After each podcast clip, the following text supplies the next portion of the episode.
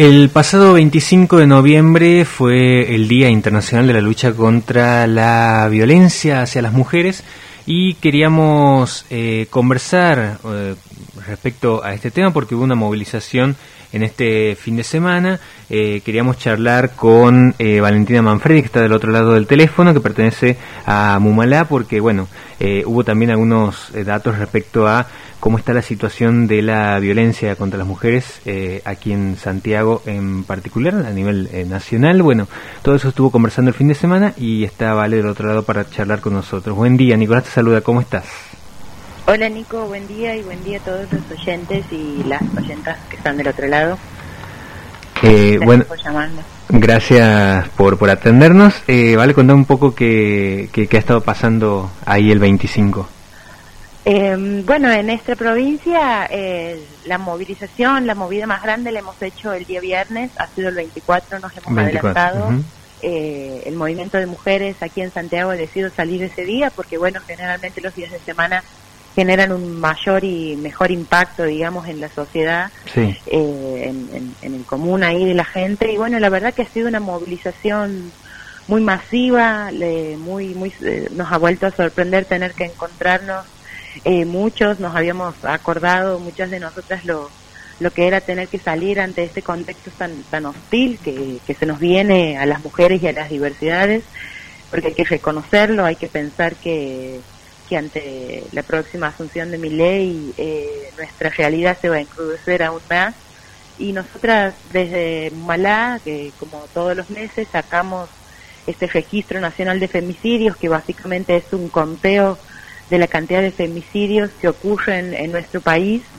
Y, hasta la fecha nosotros hemos hecho el corte eh, unos días previos a, a la elección presidencial porque bueno, entendíamos realmente y queríamos marcar también que, es una necesidad urgente tener que tratar hoy en Argentina hasta el 17 de noviembre, desde el primero de enero han ocurrido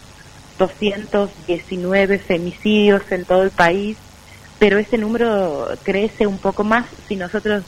eh, empezamos a contar otro tipo de muertes eh, de mujeres, por supuesto, y también del colectivo LGTBIQ, muertes o asesinatos que tienen que ver con algunas cuestiones de violencia económica, violencia delictiva, y también si hablamos eh, de la cantidad de intentos de femicidio, que es algo que también registramos, y es un número que quizás nos asusta de igual manera que aquel número de femicidios, porque lo duplica, eh, son 490 intentos de femicidios que ha habido en la Argentina, que solamente se han podido registrar, porque nuestro, nuestro registro, como te digo, las fuentes que utilizamos siempre son medios digitales y gráficos y siempre pensamos en esa cantidad de mujeres que han sufrido esa situación de violencia y que sin embargo no o no se han llegado a mediatizar el caso o no se ha llegado a tomar alguna acción este, preventiva o judicial, ¿no? Eh, es una realidad que realmente nos asusta, nos pone muy tristes, hemos salido con mucha fuerza, con mucha mm, con mucha decepción, pero también con mucha bronca canalizada en esos gritos y en esos en esos reclamos que vienen desde hace mucho tiempo para nuestro movimiento. Las mujeres históricamente hemos tenido que levantar la bandera para poder defender o para poder conquistar nuestros derechos porque no hace falta, como dice una de nuestras mentoras del feminismo, no hace falta una crisis política para que todos nuestros derechos conquistados se pongan en duda, ¿no? Eh, y bueno, este 25 de noviembre nos ha venido, nos ha pegado un poco más fuerte en ese sentido, pensando en el contexto hostil que se viene y ese discurso negacionista que tienen, eh, bueno, el, gobierno de Milei y también el gobierno de Macri, porque no es, claramente no es una sola fuerza quien, quien va a gobernar en contra de nosotras. Em, sí, sobre eso particularmente te quería preguntar porque se, se ha hablado mucho de eh, los discursos que se generan, ¿no? En este en, este, en estos procesos políticos que estamos eh, viviendo. Eh, ¿cómo, ven eh, un panorama de un, de un gobierno de, Javier Milei que, que, sostiene por ahí este tipo de discursos que hay referentes organizaciones de derechos humanos que han señalado que fomenta que legitima ciertas actitudes ¿cómo, ¿cómo, lo ven a ese escenario y bueno qué es lo que se, se piensa también hacia adentro de las organizaciones en, en, este contexto, ¿no? La verdad que nos decepciona muchísimo porque no es ajeno el hecho de que esto que, que vos mencionas, que, que se avale, que se legitimen ciertos discursos que, que, nos, que nos niegan o que quizás nos, nos ponen en duda algunas cuestiones, le da también cierto aval a algunas personas en la sociedad común y corriente de pensar o de, atacarnos de esta manera, ¿no? A través de ese discurso es como alguien ya tienen ese aval político de cierto espacio, es como, ah, bueno, puedo venir a ningunear toda la lucha que hay del otro lado y, y lo puedo bajar a un ejemplo muy claro que, que este viernes nosotras cuando hemos salido a movilizar, el contexto no ha sido para nada eh, igual a, por ejemplo, lo que podría haber sido el 3 de junio, que incluso hemos estado conversando aquí previo a la marcha, y no había nada de las características que, hemos podido llegar a vivir este viernes. Mucha gente, muchos varones, porque voy a decir la verdad, muchos varones se nos acercaban gritándonos cosas, diciéndonos cosas, este, mucho más que antes. Había miradas como de, de, de, asco, podría decirlo así, de, de, de risa, de burla y, y el miedo que teníamos nosotras, ¿no? O sea, el miedo de que realmente hay un aval para esa otra parte de la sociedad en donde pueden pasar por encima de nosotras,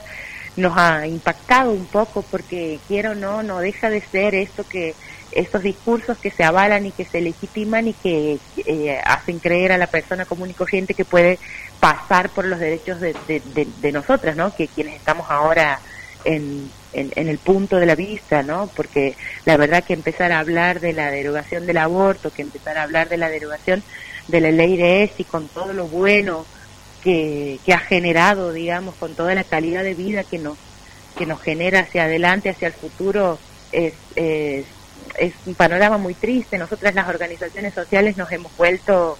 nos hemos vuelto a, a bueno, siempre estamos juntas, la verdad, pero ahora ante este contexto obviamente ha sido más masiva la convocatoria y hemos pensado que bueno la resistencia de nuestra parte nunca ha sido una duda eh, nunca hemos tenido opción de no luchar así que también nos hemos por decir tranquilizado porque no es el mismo contexto que quizás en el 2001 que quizás en los 90 hoy las organizaciones somos muchísimos más fuertes al haber tenido un estado que, que ha estado ausente en muchas políticas que quizás eh, están hechas leyes, pero a la hora de la aplicación, eh, bueno, es mucho más complejo, digamos, porque no hay un presupuesto adecuado y entonces las organizaciones sociales hemos salido a cubrir esos huecos con los recursos que no tenemos, pero sí con mucha creatividad. Y, bueno, hoy no va a ser diferente. Sabemos que no vamos a dejar de lado a las que, hemos conseguido que, que se crucen y que se cuelguen el pañuelo violeta eh, entonces eso también en el más allá del, feo contexto, digamos, nos sentimos como acompañadas y como tranquilas porque sabemos que, que, no estamos solas, como decimos nosotras las feministas, aunque parezca crudo y, parezca también casi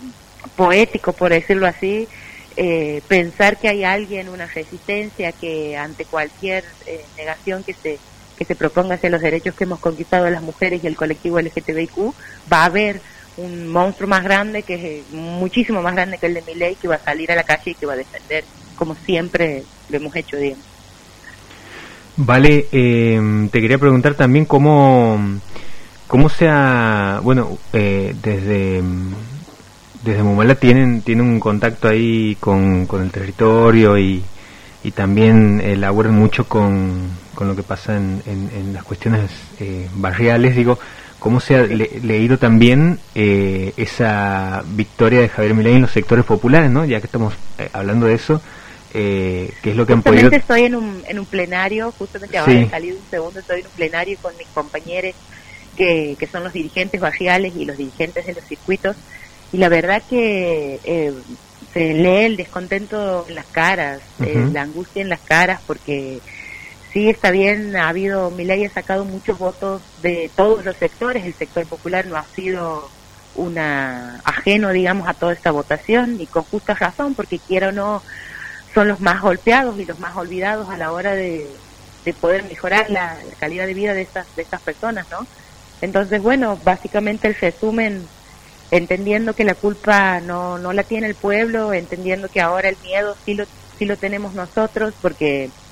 eh, el domingo los propios vecinos de los compañeros decían eh, que realmente preferían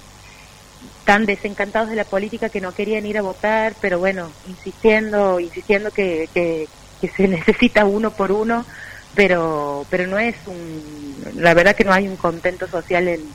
en, los barrios, están todos muy preocupados, la mayoría de las personas hoy se sostiene gracias a, un programa social, entonces que se pongan en duda eh, eso, ese tipo de cuestiones en donde es jugar con la vida de la gente, o sea, es la comida de la gente, es cómo voy a llevar al hospital a mi hijo, es cómo voy a llevar a la escuela a mi hijo, con qué le voy a comprar las cosas, o sea, no es no es plata que se que como los medios nos han hecho creer que se despilfarren, quién sabe qué, es, los programas sociales hoy vienen a sostener básicamente el, el, sostén de la vida de, de las personas y, el, y el hecho de que hoy por hoy se ponga en juego tan crudamente y tan, tan de una manera tan mala, tan cruel, eh, la mayoría de los compañeros tienen miedo, no te voy a mentir, pero bueno, intentando darles tranquilidad y, y también intentando eh, eh, tener cautela porque el contexto es difícil, hay muchas personas que todavía, más allá de que estoy segura que desde que han anunciado quién va a ser el próximo presidente, ha habido un montón, un montón de personas que ya están descontentas, que ya están arrepentidas, que creían que no iba a ser lo que iba a hacer y al final quizás es peor de lo que las cosas que iba que decía que iba a hacer. Este, vamos a seguir aquí con cautela porque el, contexto sigue siendo áspero, hay muchas personas que todavía eh, creen que digamos que mi ley va a ser la solución, aunque son recetas que ya se han utilizado y solo ha sido para poder seguir encrudeciendo nuestra pobreza eh, pero bueno, intentando eso, ¿no? Llevando tranquilidad y, y, cautela, eh, no, no entrar en confrontamientos por el momento, porque la verdad que hasta que nos asuma no podemos hacer mucho más, pero también exigirle al gobierno actual en los últimos días que queda también que, que hay algunas promesas que, que,